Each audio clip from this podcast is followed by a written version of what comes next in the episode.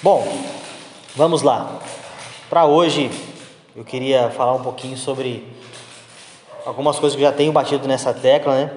Foi um tema semelhante ao que foi ministrado no domingo também, que é a questão da unidade, unidade do corpo, a nossa unidade, a nossa comunhão, a nossa vida como os irmãos.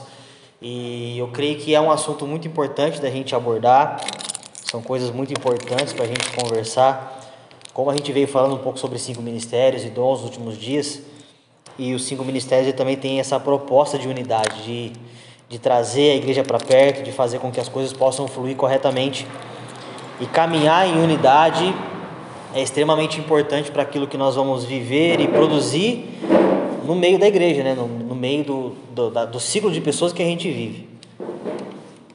Eu separei aqui algumas, algumas passagens que abordam um pouco desse tema. A gente vai conversando sobre isso, a gente deixa fluir aí. Vocês vão falando também é, a respeito disso aqui. Tem algumas partes com as 10 passagens aqui mais ou menos. Se você quiser anotar depois, vai ser pode ser bom para você. É, vamos lá. Para vocês, né? Existem alguns termos, eu, eu, eu não sou. Como é que fala? Eu não sou preso aos termos, tá? Existem algumas pessoas que falam termo unidade e outras que usam o termo unicidade, diz que a unicidade é maior que a unidade, mas no dicionário é tudo muito parecido. Mas o, o conceito para mim é o mesmo, que é estar tá junto como um só. Ponto, né? Às vezes a gente complica demais o dicionário e acaba confundindo os conceitos. Mas o conceito é de ser um. O conceito é de sermos um só com os, com os irmãos e com Cristo, com a igreja, com tudo aquilo que o Senhor está produzindo. É, Para vocês, fala, quando a gente fala sobre esse tema, unidade, o que, que vem à cabeça de vocês? Tempo. Quando vem o quê? Unidade. Unidade. União, unidade, unicidade, comunhão. Dou-lhe uma. União e estarmos juntos. Oi. Tem casamento, Oi? Não entendi. casamento, Casamento também.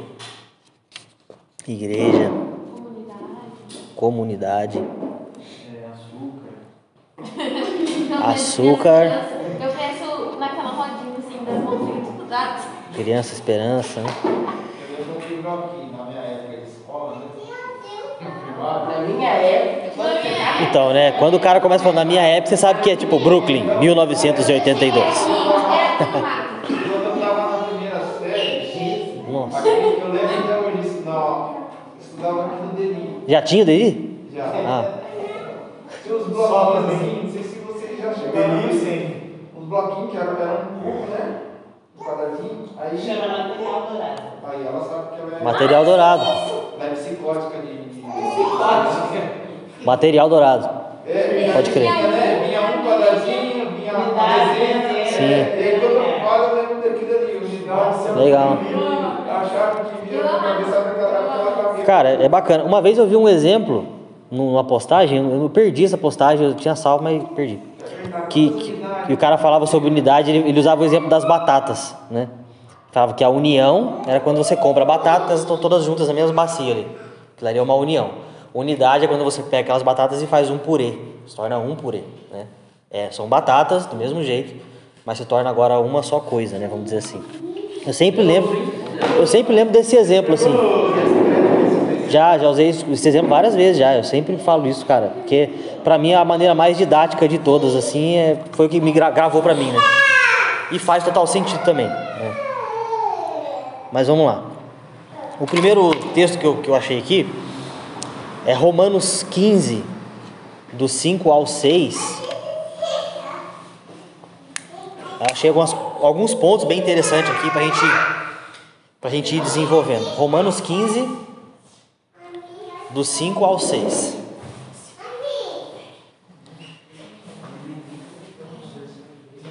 Romanos 15, 5 ao 6. Vamos esperar a galera se acomodar ali também. Mais gente chegando.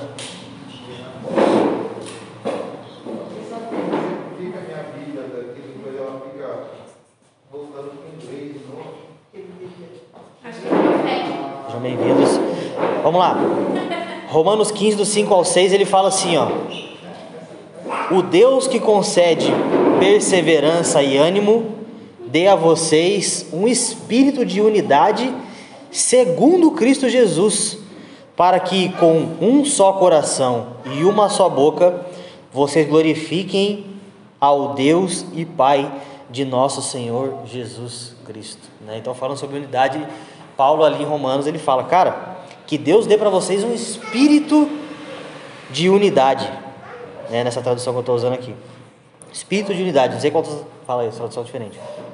Pergunta assim, que Deus, que consegue paciência e ânimo, nos ajude a viver em completa harmonia uns com os outros, como convém aos seguidores de Jesus. Então todos vocês poderão se unir em uma só voz para louvar e glorificar o Deus do Pai, nosso Senhor Jesus Cristo. Portanto, aceitem-se uns aos outros como Cristo os aceitou, para que Deus seja glorificado. Top também. sempre, sete é. Essa aí é NVT, né? É. Não, top demais. E é da hora que aí ele aborda a harmonia, né? Ele usa a harmonia.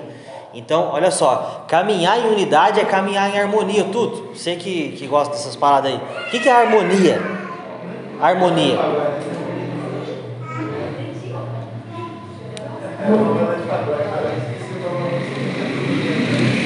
Você que tá dando aula de violão aí? Partes da música, era muito esqueceu. Então deixa quieto. Me decepcionou agora. Não, nem, não, nem na teoria mesmo. Você tá zoando. No prático. É, o que, que é harmonia pra No você? assim, é algo que é harmônico, que traz, vamos dizer assim, algo que vibra na mesma. Harmonia é algo que vibra na mesma frequência. Top. Isso aí. Tem um outro significado. né? E não- É, Sim. são até diferentes, mas eles junta nos conhecimentos, fazem a mesma harmonia. meus conhe- conhecimentos primórdios da estética, a harmonia significa tudo aquilo que é belo e é um conjunto de coisas que se entrelaçam e se complementam entre si. Então, Dá uma pregação isso aí. Né? Que é harmônico, olha só, tudo que é harmônico é belo, né? Na tradução ali que o Elber tá ali na NVT, ele usa essa, esse conceito, fala sobre a harmonia, né? Aqui na NVI que é a que eu uso, Romanos 15, 5 e 6, ele fala que Deus, o Deus que dá perseverança e ânimo também deu um espírito de unidade, ou seja, tá caminho tudo na mesma linha, né? Mas olha só, aí ele fala aqui, nessa tradução, e com esse espírito de unidade que é segundo Cristo, ou seja, tudo que nós desenvolvemos na nossa vida espiritual é a partir de Cristo. Cristo é o padrão, o parâmetro, a régua, a medida, tudo é Cristo. Amém? Glória a Deus. Então, a unidade que fala ali, está falando segundo Cristo. E Cristo era uma pessoa que promovia unidade. Principalmente naquelas passagens onde você vê, por exemplo, as quebras de estereótipos que ele trazia, né? O choque cultural que ele trazia nos momentos que, tipo assim, pô, você vai sentar com essa pessoa, mas nós não podemos nos conectar com esse tipo de gente. Vamos pegar, né? Algumas, tem várias passagens assim, né? A samaritana, pega lá Zaqueu, que era publicano, né? Pô, esses caras são tudo ladrão aí, tá acostumado a extorquir. E aí, mesmo assim, Jesus foi lá e, e passou a noite na casa do cara. Olha só que top. Então, Jesus não tinha essa, essa separação. Ele olhava para as pessoas todas ao mesmo, ao mesmo nível, né? A, a mulher adúltera que é, que é pega lá, é surpresa lá. Os caras chegam trazendo a mulher para acusação. Jesus para, começa a riscar o chão. Aí, ele, que, que ele traz? Porque ele traz, ele traz a revelação da mesma condição. Ele, ele não promove a unidade de comunhão, vamos dizer assim, mas ele promove a unidade no, no quesito de igualdade. Ele fala, então, quem não tem pecado pode, pode atirar pedra nela. Ele traz esse, a harmonia de, vamos dizer assim, da, da mesma do quesito pecado, vamos supor. Ele fala, ó, a gente está no mesmo, mesmo nível. Vocês, na verdade. Porque o único que não tinha pecado era ele, o único que, que poderia atirar uma pedra era ele e optou por não fazer isso. Então, esse espírito de unidade ele é sempre a partir de Cristo, é um cara que sempre ajuntou, que sempre trabalhou para produzir comunhão, para trazer para a mesa, para fazer esse, esse tipo de conexão, muito mais né, rompendo com os, os paradigmas sociais e culturais da época, inclusive. Né? Então, hoje, os nossos padrões sociais e culturais também não podem ser barreiras que impeçam da gente se conectar com todo tipo de gente, todo tipo de pessoa. Aquela questão né, que ele andava com ladrão, com prostituta, com um monte de coisa. Então, a gente também não pode começar a levantar barreiras para se conectar com pessoas. Né?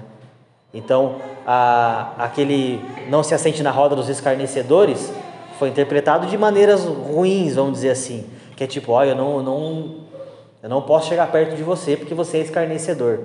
Não, calma aí. A questão é de você não se escarnecer junto com o escarnecedor.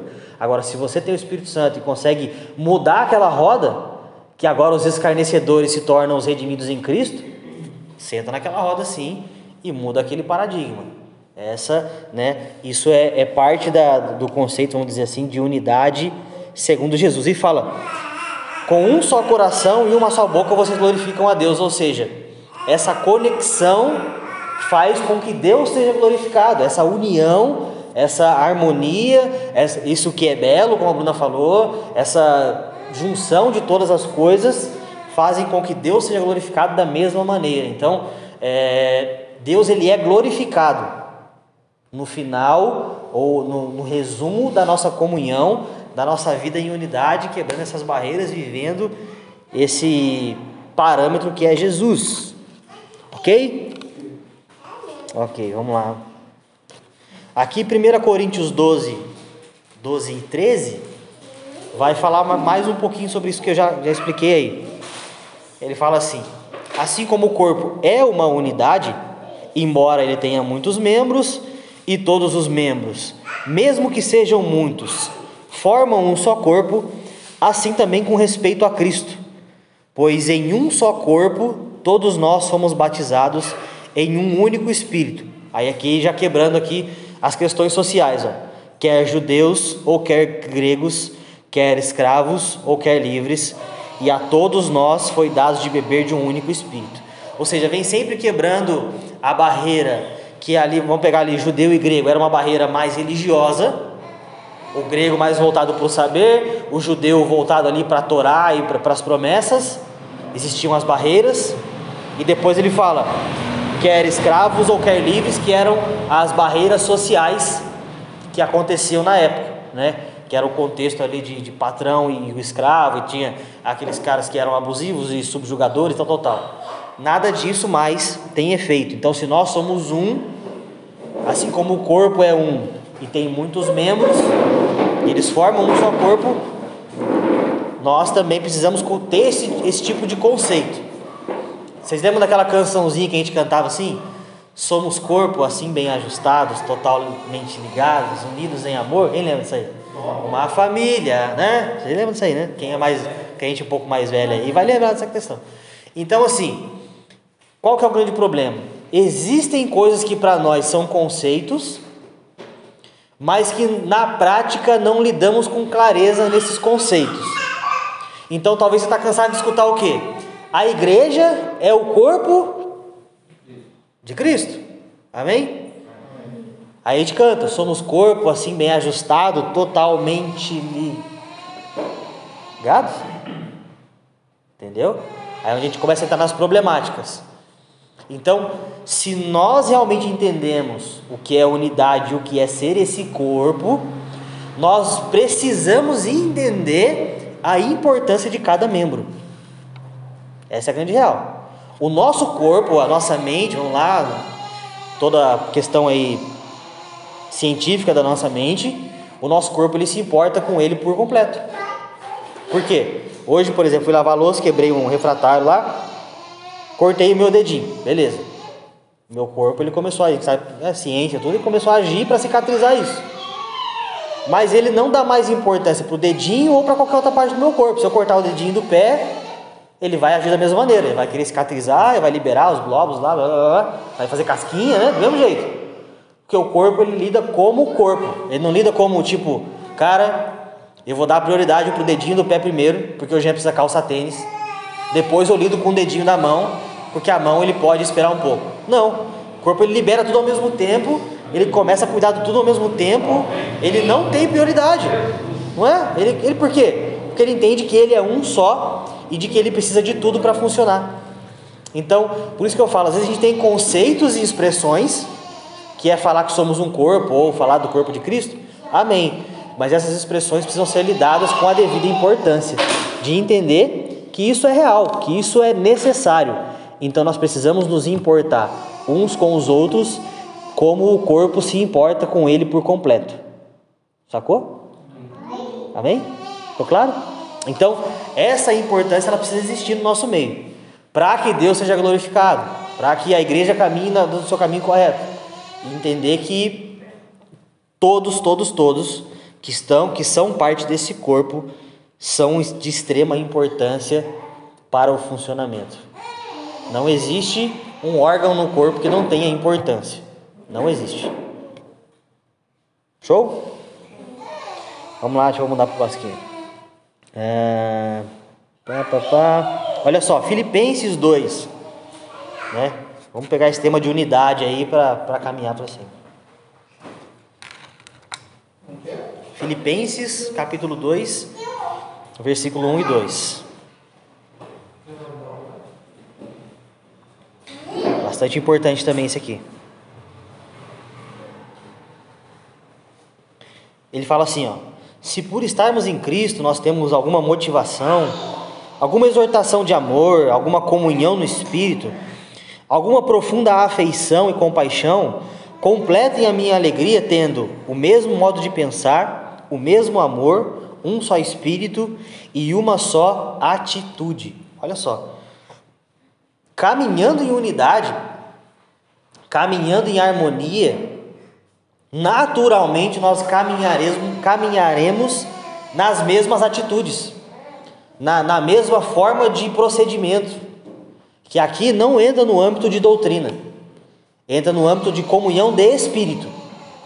As doutrinas das igrejas e instituições, elas variam e beleza, tem vários contextos que definiram isso.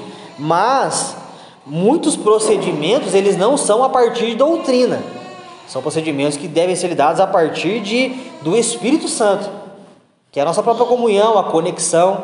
Então, se eu não me conecto a ela, vamos pegar aqui, porque ela é, caminha numa outra doutrina, uma outra doutrina, sei lá, qualquer outra doutrina por aí, e eu não me conecto a ela, eu estou eliminando o quesito espírito que é o que nos une. Então, em algum momento, pode ser que a gente vai discordar de, sei lá, qualquer motivo. Ah, pastor, eu creio que o culto tem que ser domingo de manhã.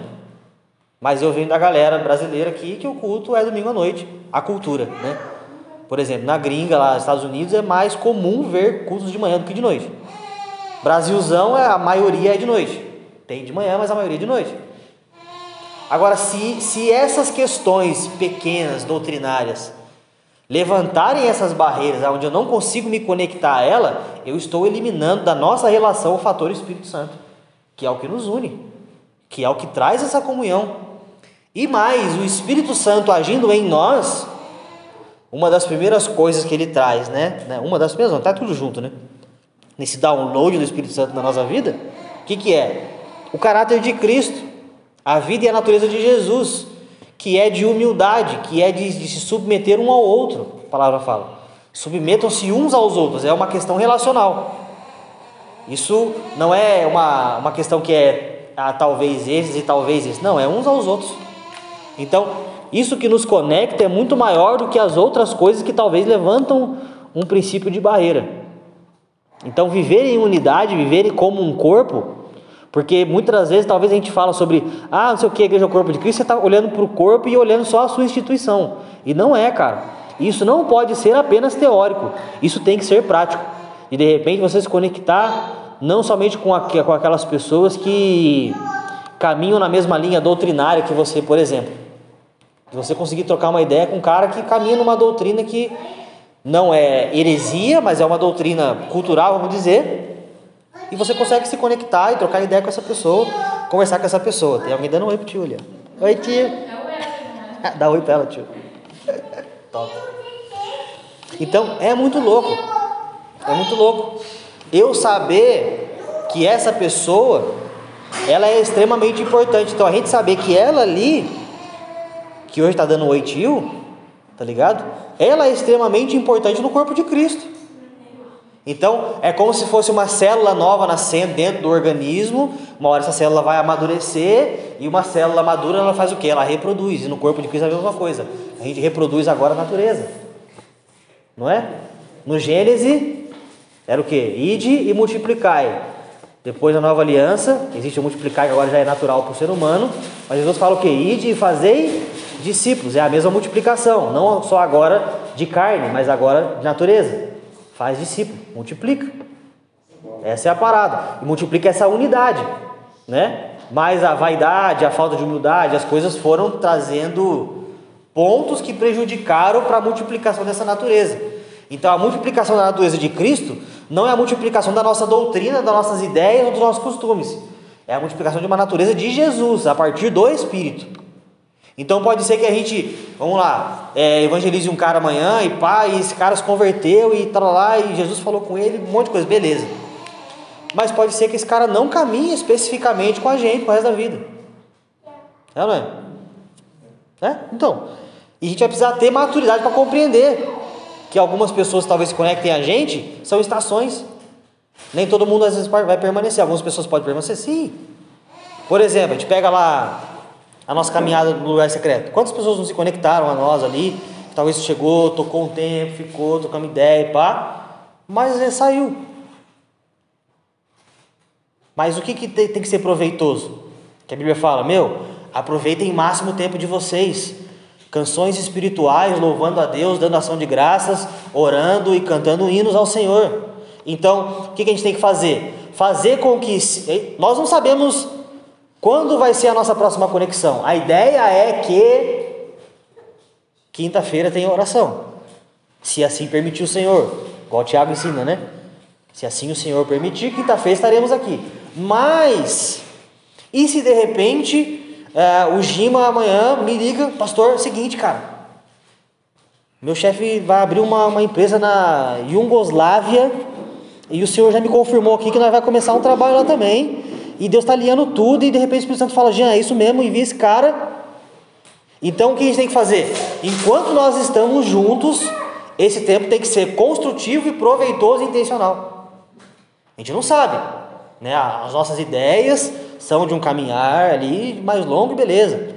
Mas enquanto nós estamos juntos, nós devemos aproveitar ao máximo para que a nossa unidade possa produzir algo permanente nos nossos corações, a fim de que é, as nossas conexões sejam produtivas e Deus seja louvado com isso. Olha só. Sacou? Top? Eu tenho uma dúvida. Fala aí. Será que o que a gente confunde é uma dificuldade, um pensamento? Tá. Será que o que Deus fazendo o tabernáculo e as doze tribos, ele queria meio que exemplificar o, o tipo de relacionamento que a gente deveria hoje existir? nessa questão relacional, porque as tribos elas conversavam, mas cada um tinha o seu jeito. Sim. Só que elas conversavam, elas adoravam o mesmo Deus, elas serviam o mesmo Deus, uhum. mas nenhuma atrapalhava a movimentação da outra. E será que o problema hoje no novo pacto seria a crise com a outra tribo? Então, vamos, vamos trazer o, o contexto das tribos para o contexto hoje Nova Aliança, vamos pegar assim, né? Existiam as 12 tribos lá, beleza? Só que, apesar de eles terem as divisões, eram tribos divididas, né? Beleza. E para que eles adorassem a Deus, Deus colocou um povo específico. É como se tivesse 12 aqui, vamos pegar aqui essa mesa redonda aqui.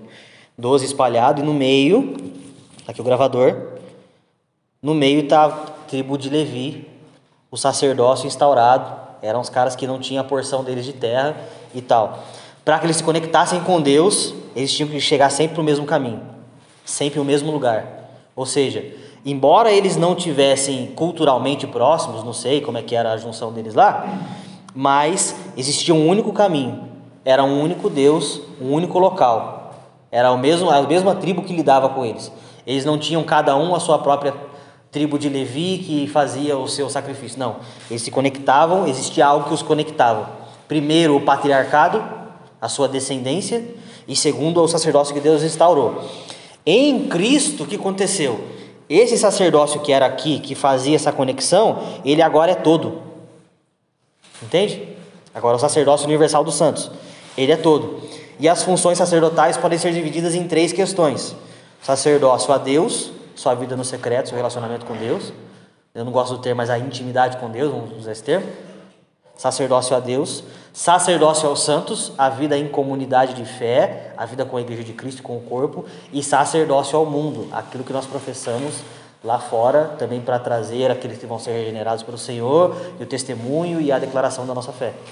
Então, o sacerdócio ele pode ser construído hoje. Então, aquilo que era restrito e talvez era mais fácil porque segunda-feira esse vem, né? Exemplo. Terça-feira esse vem, então às vezes não se trombam, né? Mas agora esse sacerdócio aqui, ele foi aberto e todos são sacerdotes agora. Então, as nossas questões, uma vez a gente já, já falei muito, ah, não, é que são outras tribos, né? É que né, os irmãos lá daquela igreja lá que vai ter aquela cultura lá que é outra tribo, mais amém, ai, ó, meu Deus. Não, cara, não é outra tribo, nós somos um só povo, uma só nação, né? Então, costumes regionais são talvez o que mais afeta, mas é, é um só povo. Tem que ser um só povo. estou dizendo que não, não seja um povo, acho que eu me coloquei mal na pergunta. Estou dizendo na questão de exemplificar o quê? Estou dizendo que hoje todos nós somos, mas é, aquele, aquele povo ele era diferente, cada um tinha um modo, mas Aham. confessava a mesma fé. Sim. Eu acho que o problema será desse relacionamento hoje é a questão do, do problema com o outro, ao invés de confessar a mesma fé, porque eles não estavam preocupados um com o outro, eles estavam preocupados em, em servir a Deus. É, vou, vou, vou tô entendendo a sua, sua, sua questão. Eu vou me entender assim, cara. Embora você seja de outra tribo, com uma outra cultura, vamos dizer, um outro jeito de fazer, é, nós precisamos discernir, é o mesmo Deus? É. É a mesma fé? É. Isso não fere né, aos princípios e preceitos que o Senhor deixou, a palavra de Deus? Beleza. Somos um só povo, embora você curte culto de manhã e a sua igreja é igreja preta e a minha é tradicional e nossos cultos são de noite de segunda a sexta, mas a sua só se reúne no domingo. A gente precisa, qual que é o problema? É a intolerância. Se você não faz ao meu modo, eu não aprovo. E aí é onde pode entrar problema. Existem modos que são errados biblicamente falando, coisas heresias, mas existem modos que são apenas diferentes. Entendeu? Então tem gente que fala sobre os mesmos assuntos que a gente aqui, mas às vezes aborda caminhos diferentes, mas chega no mesmo ponto, entendeu? Quase a primeira, o primeiro ponto da pergunta que ele foi ali. É, sobre as pessoas aí que estão falando, ah, a nova aliança foi fracasso. Mas eu acho que o problema de hoje, essa divisão é realmente por não, para não é na nova aliança, é por não entender o tempo que vivemos, às vezes traz até essas comparações, essas diferenças, ciclistas. Porque no começo, até Deus falar assim, da, da vara de Arão dela florescer, eles tinham uma divisão. Eles queriam todos ser, né? Quem que vai falar com Deus, quem que vão ser os sacerdotes? Aconteceu a divisão. Tinha divisão. É que a gente a Bíblia não relata, mas podia ter muitas outras divisões entre eles, mas eram coisas que não ser colocadas. E como eles, é, eles adoravam, eles, chegavam no que acontecia, era uma tribo, a tribo de Levi servia lá, todos eles se juntavam em um lugar, né? Tinha um lugar, vamos dizer assim, para adoração. Era um templo. Hoje, quem que é esse lugar hoje que nós nos reunimos? É em Cristo, entendeu? Hoje é em Cristo nós nos reunimos para oferecer adoração para Deus. E hoje eu acho que essa divisão que muitas vezes nós temos, igual você falou lá, igreja preta, igreja não sei o quê, ah, igreja de igreja- eu acho que é muito por não, realmente não entender de coração mesmo o que, o que é isso hoje, o que é a nova aliança, o que é estar em Cristo, como a palavra diz aqui, né? Que está, estarmos todos ligados como corpo. Por isso nós come- começamos a gerar divisão. Ah, então a igreja vai lá, a igreja preta do, do coisa ruim, ah, a igreja do não sei o ah, pentecostal, porque está rodando é de Deus. A irmã está caindo lá, não é de Deus, né? A gente, até a gente olha, gera na gente, que a gente quer julgar até a movimentação espiritual dos outros por causa disso. Às vezes nós mesmos não entendemos a, a palavra, o que nós, o que está sendo, somos lá no corpo. E causa essas divisões. E tinha várias tribos, mas eles eram um só povo. Eles eram Israel. Ah, era Judá? Ah, antes é Israel. Eles são de Israel. Todo mundo era de Israel. E dentro do que você falou, hoje é separado. É como se é, pessoas de outra denominação fosse outra parte do corpo. Você é o olho, mas não é todo mundo que pode ser O olho. pastor pode depois cumprimentar alguém? Pode. Tava esperando, né? Todo mundo pode ser olho. Cada um tem uma parte do corpo que completa todo o corpo. Sim. Os problemas sempre foram os mesmos, só mudou as pessoas. É, o, o que que assim que pega bem nessa linha assim, antes do Maza falar? A gente só precisa ter a compreensão de que apesar de que talvez os nossos modos mudem, o que nos chamou é maior que tudo isso.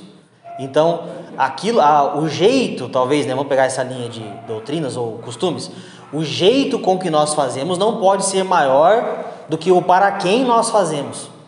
Se para quem nós fazemos é o mesmo Deus, o jeito, desde que não seja pecado, lógico, o jeito vai ser algo tão pequeno que na hora que a gente estiver junto, vai ser muito valioso estar junto. A, a, azar o jeito. Não ligo pro jeito, não ligo pro modo. É bom me conectar com você, porque você é o olho direito, eu sou o olho esquerdo. E junto a gente consegue enxergar melhor. Entendeu? Mas fala aí, Maza, fala. É, deixa eu abrir para vocês entenderem um pouco sobre isso. As duas tribos, elas eram independentes em relação a fazer coisa errada. Então cada um era julgado pelo aquilo que fazia. Exemplo, se eu pequei, minha casa pagava, tipo, minha tenda pagava. Quando eles passam o Jordão, eles se tornam a união, a unidade. Então, quando eles passam o Jordão, eles são circuncidados e eles ficam, tipo assim, debilitados para poder lutar. Nessa hora, Deus une o povo numa, na, na famosa que se chama assim, União dos Povos. Ali se tornam um só. Antes do Rio Jordão, eles eram hebreus. Passou o Jordão e se tornaram israelitas. Quando eles se tornam israelitas, ali- israelitas, eles são só um povo. Por isso que quando Acã peca, Josué fica perplexo e ele perde um pouco a direção, porque na primeira batalha a gente venceu, mas na segunda batalha a gente perdeu 30, 30, 30 mil homens. E ele chega diante do sumo sacerdote e pergunta assim: O que aconteceu? Deus se afastou da gente? Deus nos abandonou? Eu não consigo controlar esse povo inteiro. Aí Josué chega, fala para o sumo sacerdote e fala: Consulta a Deus o que aconteceu. Aí Deus não responde. Josué tinha que ter incumbência em ter é, entendido que quando atravessou o Jordão é um só povo. Assim é, somos em Cristo hoje. Se eu estou em pecado, aonde eu congrego, todo mundo sofre. Se eu maltrato a minha esposa em casa, todo mundo sofre. A igreja inteira, ah, tudo não está fluindo. Por quê? Porque tem um irmão que está falhando. Hoje em Cristo somos assim, como um organismo vivo. Exemplo, se o dedinho do pastor que ele cortou, todo o corpo está trabalhando para poder curar aquilo ali. Isso nós estamos falando do dedinho. É isso quando é um fígado, um pâncreas, ou sei que lá o que for, todo o corpo produz algo para que aquilo seja ensinado o mais rápido possível. Quem comanda isso? Jesus. Cabeça. Cabeça. Top. Então, se eu estou falhando no TADS em qualquer coisa, todos nós sofremos. Todos nós sofremos. Até nossas famílias. Até minha esposa que da igreja sofre. Meus filhos sofrem. Então, a incumbência de eu orar pelo irmão e eu ajudar o irmão, essa é a verdadeira união. Com tudo que você está precisando. Dedão está ruim? Vamos orar. Fazer operou, está ruim? Oraram por mim na quinta-feira passada, fui feliz para casa, trabalhei. Beleza. Mas a incumbência, bom, o que está passando? Como é que está o seu emprego? Isso é a unidade. Tenho orado para os irmãos nas madrugadas, em nome de Jesus. Então, isso faz com que o corpo comece a funcionar de uma forma debilitada, porque não nos entregamos 100%. Porque tem coisas que eu pego ainda, irmão, tem coisas que vocês não sabem que ainda. E se eu contar, ninguém vai mais para a igreja. Mas se eu falar as coisas pequenas, vão acertando. O irmão também falha. Eu também falho. Então, essa unidade que Deus zela e é a única que manifesta a Cristo na terra é a união dos povos. Eu orando por você. Quando a primeira pessoa que entra aqui dentro e vê o seguinte: como os irmãos são unidos. Isso revela Cristo. Isso faz com que ela queira ficar. aquela briga de ministério para tudo quanto é lado, cinco ministérios que estão brigando, isso não revela Cristo, isso revela o homem. Então nós entendemos que o quê? Quando uma pessoa entra aqui, a primeira coisa que ela vê, que ela sente é o evangelho visível. O que é o evangelho visível? Isso é o evangelho visível. As nossas obras não vão falar mais do que o evangelho visível. Chega a falar, não. Glória a Deus. E aquele que entra aqui sente algo que vocês vão é diferente, mano. Eles mudam o mundo, muda o meu mundo. Bem? Top. E entra naquela questão de João 17, né? Que Jesus fala, já estava até marcado aqui já para falar, mas Jesus fala, né? Que, que eles possam ser um com a gente, um com o outro, que todos sejam um, para que o mundo creia que tu me enviaste. Né? Então, eu sempre bato nessa tecla que é um dos maiores agentes evangelísticos para o mundo é a nossa própria unidade, é caminhar junto. Foi pesado que, que agora fluiu na minha cabeça, porque é extremamente ele falou. Eu posso não gostar de orar, mas se eu não oro, eu estou ferindo o corpo aqui.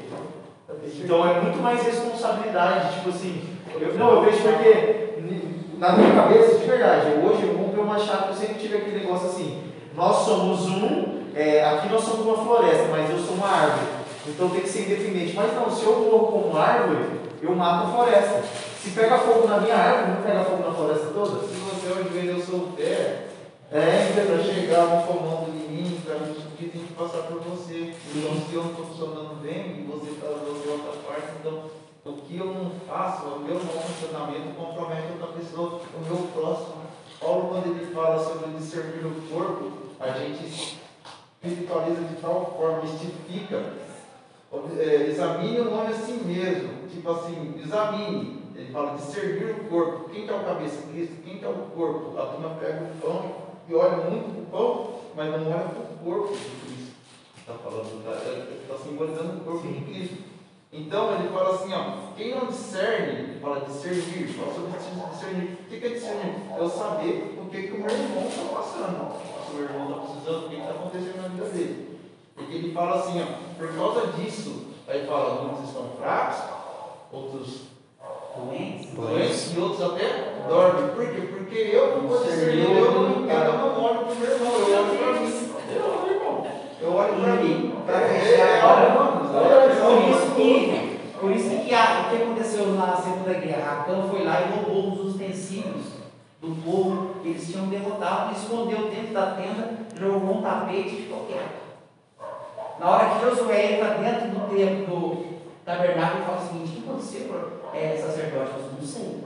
A única pedra que não brilhou foi a da tribo de Judá que não brilhou.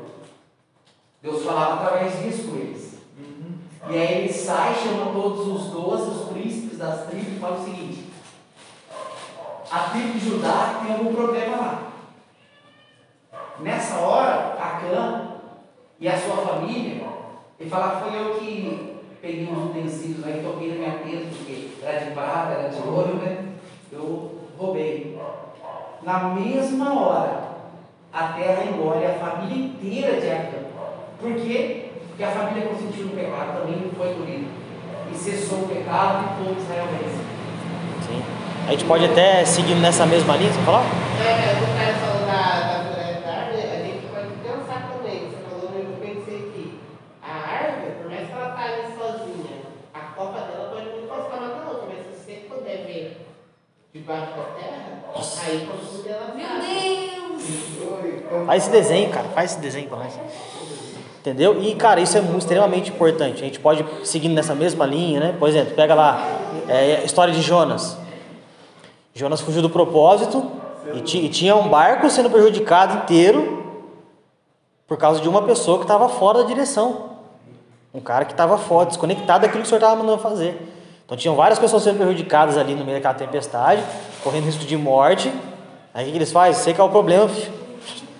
Cuspiu lá para a água, o peixe pegou e você sabe o final da história. Mas, isso é importante, olha só. Me importar com todos é para que o todo esteja saudável. Né? Então, por exemplo, a gente sempre fala, ah, putz, cara, tô meio gordão, vou uma dieta. Pô, beleza. A, a minha ideia é o quê? Olha no espelho e falo, putz, barrigona tá, tá embaçada. Pode ser que a, a minha única ideia é só por causa da barriga. Eu quero murchar essa barriga aqui. Mas quem que ganha? O corpo todo. Aí fala com, com a galera aí, pô, muda o sono, o humor fica diferente, é, sei lá, a estamina é diferente, tudo vai ficando diferente, tudo, a pele muda, tudo muda. Por quê? Porque tudo aquilo que nós fazemos, ele afeta o todo, tanto boa quanto ruim. Né? Então, é, Deus ele é tão sábio, né? Porque quando ele usa essa inspiração de Jesus usar essa questão de usar o corpo, naquela época ainda era muito é, obscurecido para eles, cientificamente falando, como que o corpo funcionava. Hoje, para a gente falar sobre o corpo, deve ser ainda mais fácil, porque usar de parábolas e exemplos é cada vez mais fácil. Se você pegar para estudar as ciências e tal, e pegar o corpo humano e começar a colocar né, a, a palavra nessa questão do corpo humano, você fala, meu Deus, você fica ali dias e dias falando Era disso. Paulo sentando com o Lucas ali, que era médico, peraí, me explica e como É, imagina. É, é. Não, eu não não é assim. não. Se você for parar pra pensar, o corpo, quando ele está funcionando assim, em estado saudável, né? Ele não tem problema de circulação do sangue. Sim. Então, quando a gente está unificado, é, não tem problema da circulação da palavra de Deus, porque é um só corpo, um só espírito, um só pensamento, está tudo alinhado. Então, as coisas fluem muito mais, né? E outra coisa que eu estava lembrando aqui, a gente falou que a harmonia é aquilo que é belo, né? E o ser humano, ele, sem perceber, ele procura pela simetria e a harmonia das coisas. Então, quando a gente olha para alguém e fala, ah, aquele irmãozinho é feio ali, é porque você não viu simetria nele. E a gente é assim, a gente tem que sempre buscar aquela constante harmonia e a simetria das coisas. O corpo é um corpo simétrico. É, tem que ser assim, porque senão você estranha, você não. Uma, Fica ornado. uma coisa que eu tenho que pensar muito aqui dessa, dessa conversa é o quanto, o quanto a intenção nossa é boa, mas nos faz enxergar egoísta.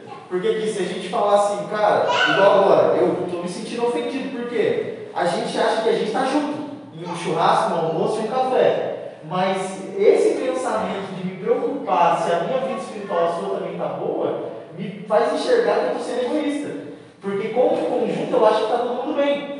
Só que se eu não tenho a disponibilidade de querer saber mais a fundo, se você realmente está disponível realmente de tocar a sua vida, é porque eu não estou sabendo dessa unidade. Eu estou pensando como igreja, eu sei para onde. Eu vou dar um exemplo. Eu tenho um Maps, mas eu não conheço para onde eu estou indo.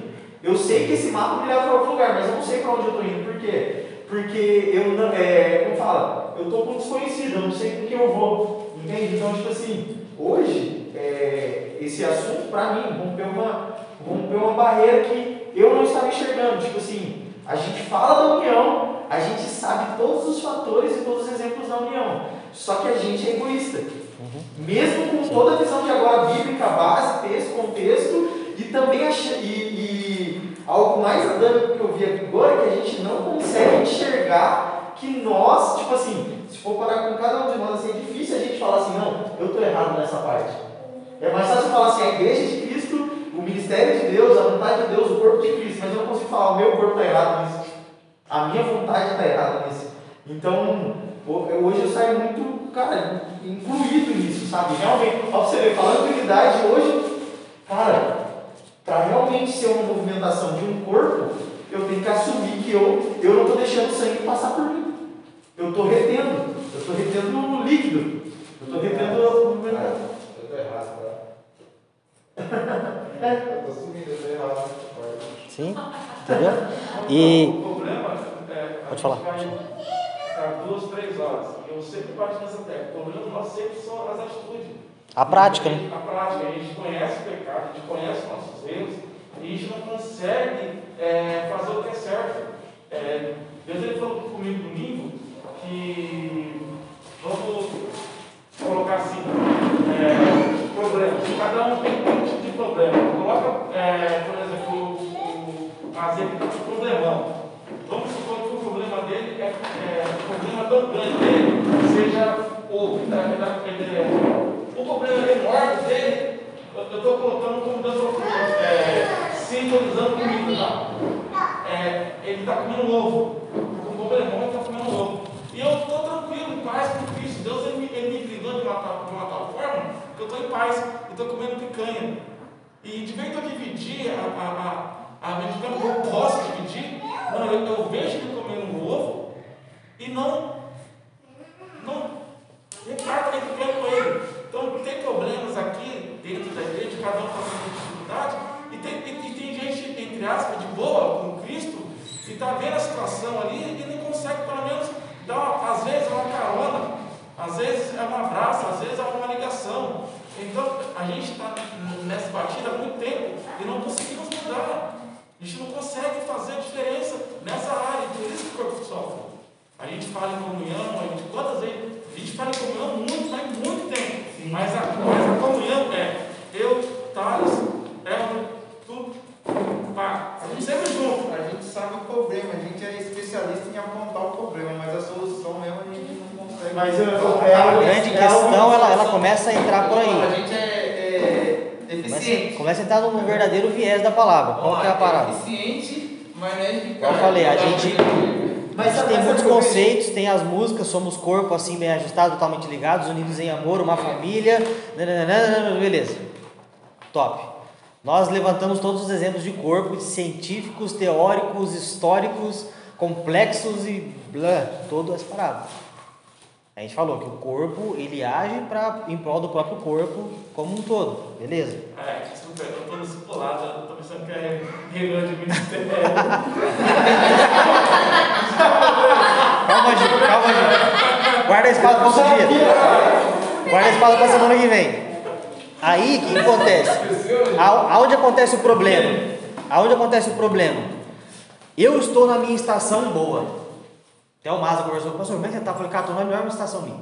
Ah, tá, tá top, tá muito bom. Tô, cara, tô me sentindo, cara, o bagulho tá louco mesmo, tô bem. Só que eu não consigo aceitar que ele não tá.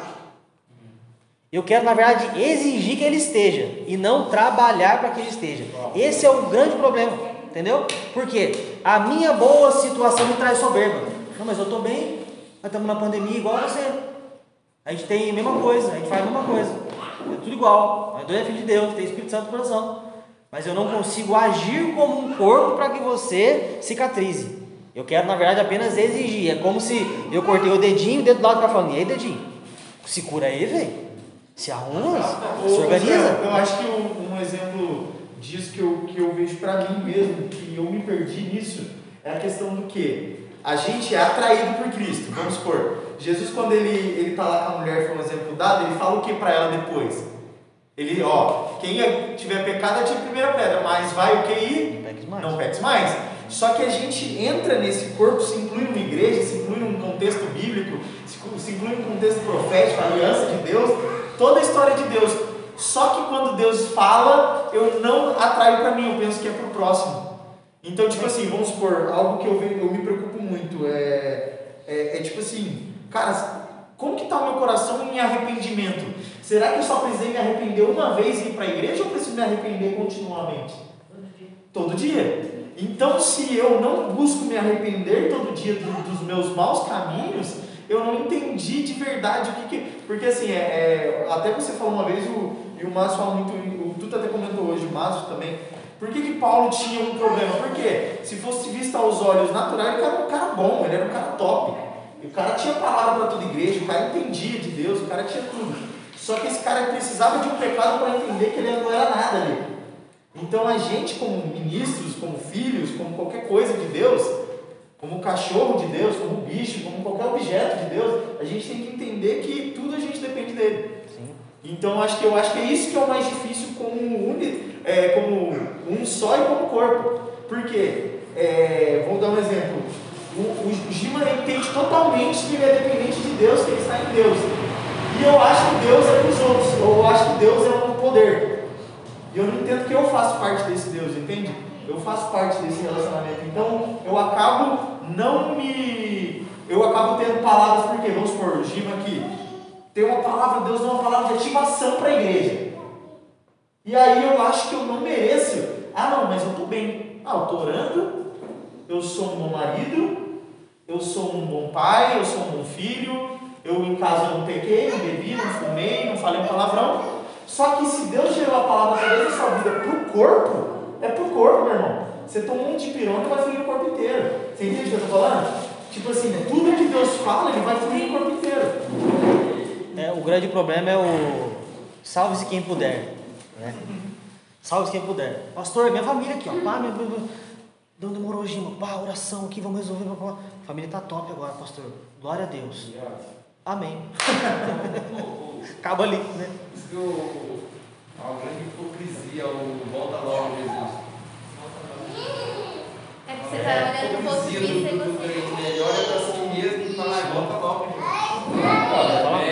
Isso eu, acho que Não é o termo. É uma- É o termo, o pensamento. Não, o pensamento da pessoa, dela olhar e achar que ela Você ah, consegue volta logo, desmachucar. é, mas tipo assim, ele tá dizendo assim, eu como corpo lá, volta logo, eu não olhar pra Tainá.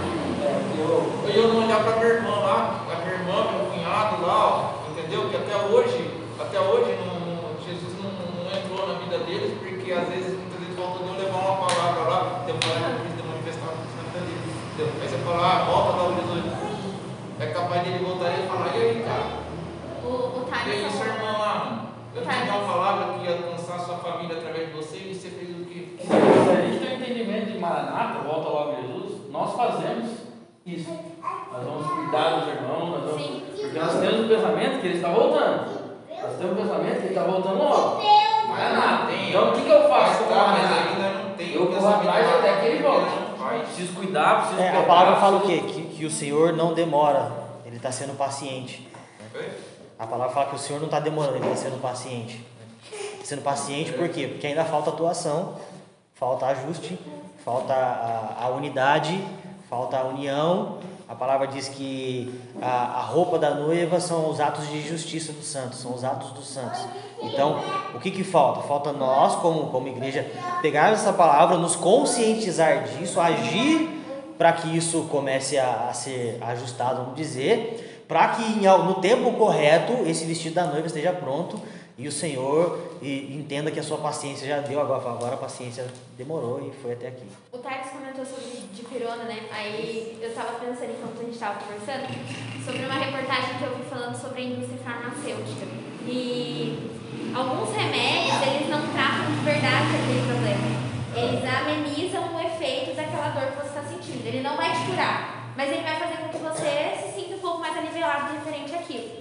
E muitos desses remédios da indústria farmacêutica, alguns deles são até um pouco proposital por isso, é, de um jeito muito assim abrangente, é, o remédio ele tá ali, ele te trata daquele problema específico, mas ele te gera uns outros problemas. Por exemplo, você vai, vai tomar um remédio lá que ele é pro fígado, mas esse problema do fígado vai gerar uma pressão alta, não sei o que, não sei o que. Então, você não tem uma coisa que é eficaz de fato, que cura você de fato, que trata o seu problema de fato. É uma maneira superficial, ele alivia uma dor. E às vezes a gente faz isso. A gente acha, tipo, ó, tô bem aqui, então aliviei essa parte aqui, tá tudo bem. Mas você não foi específico e, e entrou de fato, e não curou de fato a pessoa, entendeu? eu do ibuprofeno, eu tomo ibuprofeno quando dói a coluna, mas só que não sabe. Exatamente, ele, ele te alivia dessa dor, mas ele não te cura. E o rim. O rim vai embora. Aham, e aí você vai. Eu faço isso com Então, né? só, só pra gente avançar, então, ó, pra vocês verem, conceitos, mano, a gente fica aqui, né, com, com, com o nível de conhecimento que o ser humano tem hoje, exemplos, a gente vai embora, mano, a gente vai até amanhã com todos esses conceitos. Então, qual que é a grande parada? Tudo é aplicação, né? Prática, meu vamos pra rua É, então. Por exemplo, duas semanas atrás, meu, você recebeu uma palavra, como é que você pratica essa palavra? Então, nós recebemos uma, uma palavra, como nós estamos praticando essa palavra? Então, tudo que nós geramos aqui, discipulado principalmente, né? O discipulado, ele é voltado para isso, para ensino e prática. Então, a gente precisa observar isso, estamos levantando o que tem que ser observado, e agora vamos observar e agir em cima disso. Então, a gente precisa ser intencional em cima disso. É, Culturalmente a gente é ensinado a aprender algo que a gente necessariamente não precisa aplicar. A escola Na ensinou isso errado. A escola ensinou a gente a aprender as coisas e não aplicar as coisas. Eu sei matemática, mas nem por isso eu fico fazendo raiz quadrada todo dia. Eu não preciso, então não vou fazer. Ah, mas ela, ela é necessária em algum ponto da minha vida? Provavelmente na maioria deles, mas não, é- não me Sim, interessa. por isso que o apóstolo Juan Baristrelli tem uma ministração que ele, que ele fala assim. É, eu mandei para todos vocês, né? Juan Nossa, o então. É. Corte rápido, Tramontina. É, ele fala assim, ele fala que a cultura ela é mais eficiente do que a escola.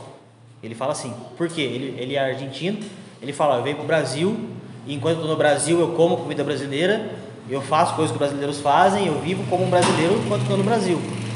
É, e eu tô aqui com vocês durante todo o tempo. Mas quando eu volto para a Argentina, eu não volto em brasileirado. Eu ainda sou argentino, eu tenho os meus costumes argentinos, porque é a minha cultura. Então, se a, a nossa cultura ela é maior do que a escola. Então, o mundo pode nos ensinar bilhões de coisas, né? As coisas estão sendo pregadas hoje no, no mundo, sociedade. A nossa cultura nunca vai ser ferida. A cultura ela é maior do que a própria escola. Você pega o cara de sotaque diferente, ele cresceu, né? Nasceu, excluindo criança que aprendeu depois, né? mas você pega um cara, pega seu pai, por exemplo. Seu pai veio para cá, cearense, depois de, de velho já, depois de adulto. Até hoje ele fala com o sotaque do Ceará. Até hoje ele come as coisas semelhantes às coisas do Ceará. Até hoje ele vive de muitos modos como ele aprendeu. É por quê? Porque a cultura é tão enraizada nele que eu posso sentar ele na escola de ser paulista que ele nunca vai se tornar um paulista. Ele vai sempre vai ser um cara do Ceará, vivendo em São Paulo. Você ia falar? É, eu lembro que eu pensei esse dia, nossa, lembro no ensinamento que eu aprendi, eu entrei na igreja, assim, mudou a minha realidade bíblica, assim. Foi aprender sobre as siglas da Bíblia. Eu pensei, nossa, é tão importante, né? As pessoas saberem. Eu vou fazer um dia de aula para ensinar biologia e ensinar as siglas da Bíblia. Aí, na hora eu pensei, cara, ninguém mais usa nem a Bíblia de papel mais. Não existe siglas. Tipo assim, é eu exemplificando o que eu quero dizer agora. É, a, Jesus ele vem ensinar aqui, ele ensinou coisas que eles vão usar, entendeu? As coisas que eles vão, vão estar usando. Essas coisas pequenas que a escola ensina, que se um ou dois vão usar, são coisas insignificantes do todo que a gente pode ensinar, entendeu? Então, os nossos ensinamentos eles têm que ser coisas reais e, prática, e da prática. E você, ah, você pode aprender assim? Pode aprender, irmão. Mas isso não vai mudar sim, em nada na nossa vida, entendeu? Mas aprender sobre a unidade, aprender sobre a união, se preocupar com o próximo, muda totalmente a nossa vida. Que foi o que Jesus ensinou. Jesus não vai ensinar que, nossa, Jeremias era um homem muito chorão. Não, irmão. Ele vai falar que está cumprindo a promessa de Jeremias assim, assim, assim. É, isso entra, vamos pegar um exemplo prático, por exemplo, os nossos aparelhos de celular. Né? Tem celular que, que tem funções que, tipo, mano, ninguém nunca usou. Mas esse celular é o último momento aqui, é o top, super, high, tá, não, vale 10 mil reais. Ele tem a função de, sei lá, quantas batidas o seu coração dá. Você precisa disso hoje? Você precisa para a prática da sua vida, no dia a dia? Você fala, nossa, estou pegando elevador, quantas batidas deu no coração? Olha, foi 725 batidas. Beleza, mas e aí? Você está fazendo tratamento cardíaco? Não, então não é útil, né? E teve muito tempo que celulares andavam com, com um monte, tinha um monte de funções que você não usava. Então, é, às vezes a gente enfeita, né? Algumas coisas não são necessárias, algumas coisas não são efetivas, vamos dizer assim. São afins de curiosidade é legal, tipo, nossa, cara, interessante esse, esse pensamento, é, essa coisa cultural e tal da palavra, vamos dizer, beleza? Mas a, as questões práticas, as aplicações são as que precisam vir primeiro, né? Aquilo que a gente aplica. Mas como o Thales falou, a escola nos ensinou a absorver um monte de coisa que era desnecessária, né? Tipo, né? Inclusive tem, tem várias reformas vindo tá, aí, né? Eu acho que está a grande chave do ensinamento disso que a gente está discutindo. Cada um, é legal que cada um tem um, um exemplo e uma explicação sobre o assunto. Mas agora eu vejo assim, o quanto a gente insiste essa explicação na prática. Eu acho que é isso que confrontou meu coração hoje. Você eu perguntar, tipo, para cada um pro Jean, para Bruno, pro Helder, para cada um. Cada um sabe dar uma, uma explicação do que a gente conversou aqui na noite inteira. Mas qual da gente tem um exemplo do insistir na prática, entendeu? Ou, oh, tentei amanhã, não deu certo. Será que depois de amanhã eu tento de novo ou esqueci? Porque eu vou viver o dia de oração da igreja. Aí passou quinta-feira. Será que eu vou é, tentar de novo aquilo que Deus me repreendeu no domingo? Você entende? Foi igual você falou até no, no culto lá no dia que você pregou. Falou, entra aí, vaza. Por quê? Porque a gente não tem essa paixão pelo que Deus está falando. Peraí, me confrontou. Errei. É, é igual fala assim, é, hoje eu entro em crise com, com. Antes eu entrava nos pecados superficiais, onde todo mundo vê. Hoje eu tenho meus pecados internos que são piores. São piores do que não beber, do que não ir uma festa escondido, do que não fazer isso. Só que como eu venci primeiro os pecados externos, onde todo mundo julgava, Cara, não vou falar palavrão. A gente até brincava, os caras, ah, ó, falou palavrão, vai ser repreendido. Falou isso, vai ser repreendido. Teve essa atitude, vai ser repreendido. Só que a gente não tem essa cultura com a gente. Peraí, se Deus falou para mim, ó, toma uma postura nisso, eu vou e erro nisso de novo, o meu coração, por saber só ensinar e não aprender, não está disponível, disposto a falar assim, não, eu tenho que dar um passo para trás. Você entende o que eu estou falando sobre esse, sobre tudo assim? É muito louco ter o discipulado, mas se toda vez que eu sair discipulado, Deus me confrontar em algo e eu sair querendo ensinar e não aprender, isso vai ser morte. Sim. Por quê? Porque é, é igual a gente tá, fala muito sobre fé e obras, não tem como. Não tem como Jesus é. Jesus usava várias, usou várias parábolas, porque ele convivia naquele meio, ele sabia o que ele estava falando. Até um exemplo que eu dou é assim, como que Jesus é conhecido como carpinteiro? Porque ele era filho do carpinteiro e estava junto. Não tinha como ele ser chamado de carpinteiro sem ele ter entrado no meio de uma oficina com o pai dele. Sim. Então, assim, é, eu, o que eu saio confrontado e hoje querendo aprender mais disso é o quê? Se a gente está tendo uma dificuldade aqui, pô, eu fui repreendido em algo aqui, pô, Thais, para de falar mano, exemplo. Eu vi o Gima, ah, o Gima tá falando muito mano. Ou vi o Gima de novo, ô, Gima. De novo, ô, Gima. De novo, ô, Gima, até o cara aprender, entendeu? E é assim que a gente deve fazer com a nossa vida. Isso aí vai entrar na onde? É aquela distorçãozinha que a galera tem. O famoso suportar-vos uns aos outros. Até, até para não precisar, é por preguiça, tentaram mudar a definição do suportar-vos uns aos outros. Suportar, não, é porque dá para dar suporte, né? Pra você só. Não, suportar-vos, se você for buscar na, na raiz, ele é de tolerar. Tolera o seu irmão, eu falo, né? Então, é igual você falou, ele falou uma vez, falou outra vez, às vezes, tipo, ah, azar, morre para o inferno, né? abandono. Mas não, o suportar, o cara, ele é insuportável, mas eu estou suportando ele em amor. Por quê? Porque o que nos une é maior do que o se ele está já obedecendo ou não. Amanhã ele vai conseguir obedecer, ou depois de amanhã, ou daqui um ano, mas eu ainda vou esticar esse cara. E entra na, na próxima passagem que eu queria abrir com vocês, que é Efésios 4:3, que fala assim: façam todo o esforço para conservar a unidade do espírito pelo vínculo da paz. Ou seja, a, existe a unidade e para que essa unidade seja preservada, promovida e cresça, eu preciso me esforçar, eu preciso fazer todo o esforço para conservar isso, que é o que? Talvez me submetendo ou, ou confrontando ou fazendo alguma coisa, mas sempre com o propósito de promover com que isso não se espalhe. A ideia não é espalhar, a ideia é juntar, a ideia é, é mais, não, vamos estar juntos, não, calma aí, Vem, não, não para, vem cá. Você não consegue hoje? Tá bom, semana que vem tamo junto. Vamos, é esforço, é e tal, é ligação, é conversa, é discipulado, muita coisa.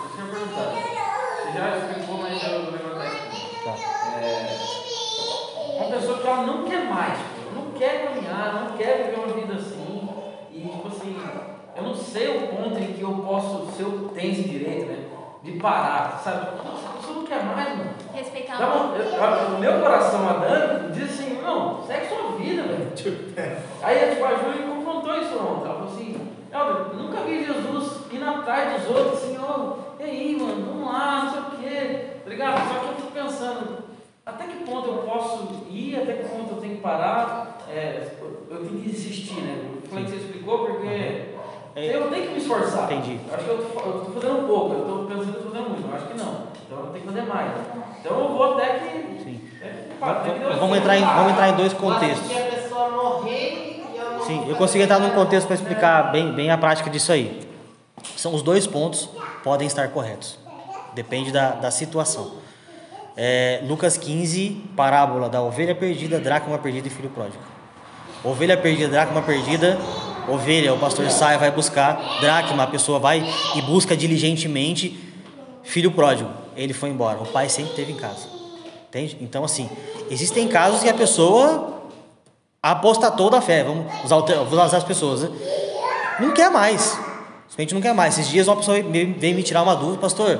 Tem um parente meu que está debatendo comigo esses negócios de livro de Enoque, de não sei o quê, e, e me ajuda aí. Eu falo, cara, é o seguinte: essa pessoa, ela quer conversar com você sobre isso e que você possa acrescentar algo na conversa, ou ela simplesmente quer só botar a ponta dela, não quer te ouvir. Ah, a pessoa não quer me ouvir, então não converse mais sobre esse assunto.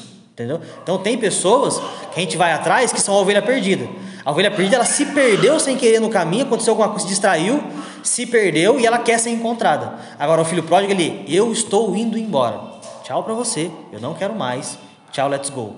Aí que depende, aí onde que a gente faz? O Espírito Santo vai agir, que é onde ele está, fala agora vou voltar para casa. E quando ele volta, o pai identifica, o pai vai ao encontro na porteira lá e vai ter com o filho.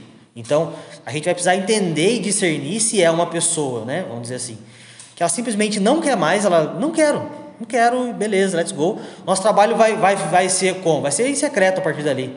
Vou orar pela vida dessa pessoa para que Deus mostre e abra os olhos, né? Que é, vamos pegar o contexto de Pedro, né?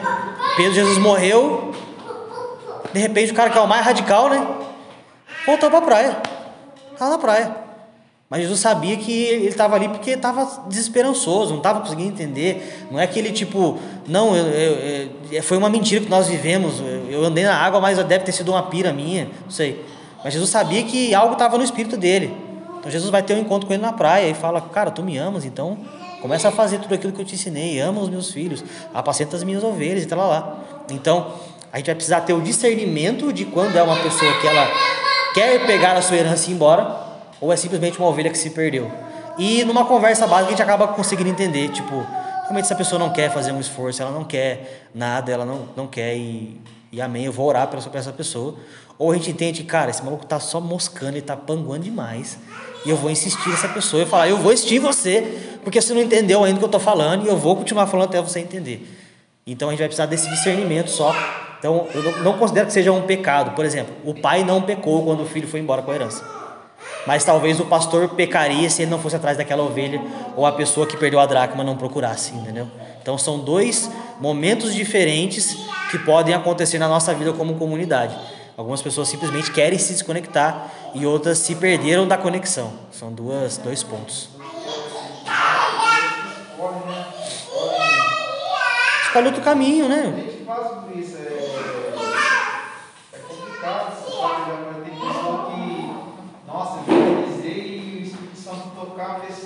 Fazer algo e daqui a pouco a pessoa pegar e voltar, daqui a pouco não vai ver, você está mandando mensagem. Aí a pessoa fala, não desiste de mim, você está mandando mensagem, está mandando mensagem, a pessoa, daqui a pouco a pessoa não. Sim. Sabe, Aí a, a nossa. A, a, a gente começa a contar com o Espírito Santo a partir daí. Espírito Santo, que o Senhor. Que é, até que é o Espírito que convence. Espírito Santo, o Senhor que faça. Mas a pessoa nem responde, nem visualiza. Sim. Mais nada, sabe? Eu bloqueei esse dia, mano. Que louco, velho. Então, aí É, enrola mesmo. Enrola. Você é.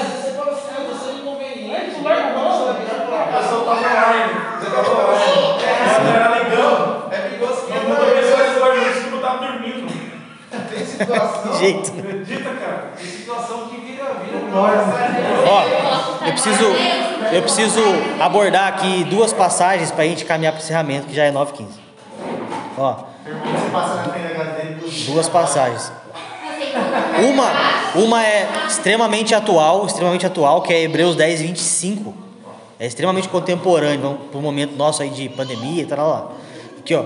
Não deixemos de nos reunir como igreja, segundo o costume de alguns, mas encorajemos, vamos nos encorajar uns aos outros, ainda mais quando vocês veem que se aproxima o dia. Ou seja, olha só, a gente sempre fala, né? Pandemia, tá acabando, tá, tá, tá acabando o mundo, olha, Jesus está voltando mesmo, apocalipse e papapá. Então, quanto mais a gente percebe que está se aproximando o dia do Senhor voltar para nos buscar, mais a gente tem que investir na nossa reunião como igreja. Então, a gente fala muito da pandemia. Pô, a pandemia é começo do fim do mundo. Beleza, se é isso, ok. Então, se é isso, nós precisamos nos esforçar para estarmos juntos. O esforço tem que ser maior a cada passo em que a gente vê que o tempo se aproxima. E agora, para encerrar, para encerrar aqui, 2 Crônicas 30, 12. 2 Crônicas 30, 12. Oi? Vai ter quê? Não, Pedro ficou de fora hoje. Esperando o Pedrão. Segunda Crônicas 30 a 12. A gente pode até continuar semana que vem. Diz assim, ó. Já em Judá, a mão de Deus esteve sobre todo o povo, dando-lhes unidade de pensamento para executarem o que o rei e os seus oficiais haviam ordenados conforme a palavra do Senhor. Ou seja, a unidade que o Senhor nos promove de pensamento e também sabemos de espírito, ela serve para que a gente possa executar aquilo que o Rei nos ordena, que é promover e convergir todas as coisas a Cristo. Então a unidade precisa ser trabalhada de maneira intencional e profunda e incansavelmente até que o Senhor venha para que todos sejam edificados. Amém? Glórias a Deus. Então, tops, vamos fazer a nossa oração. Se coloque de pé em nome de Jesus.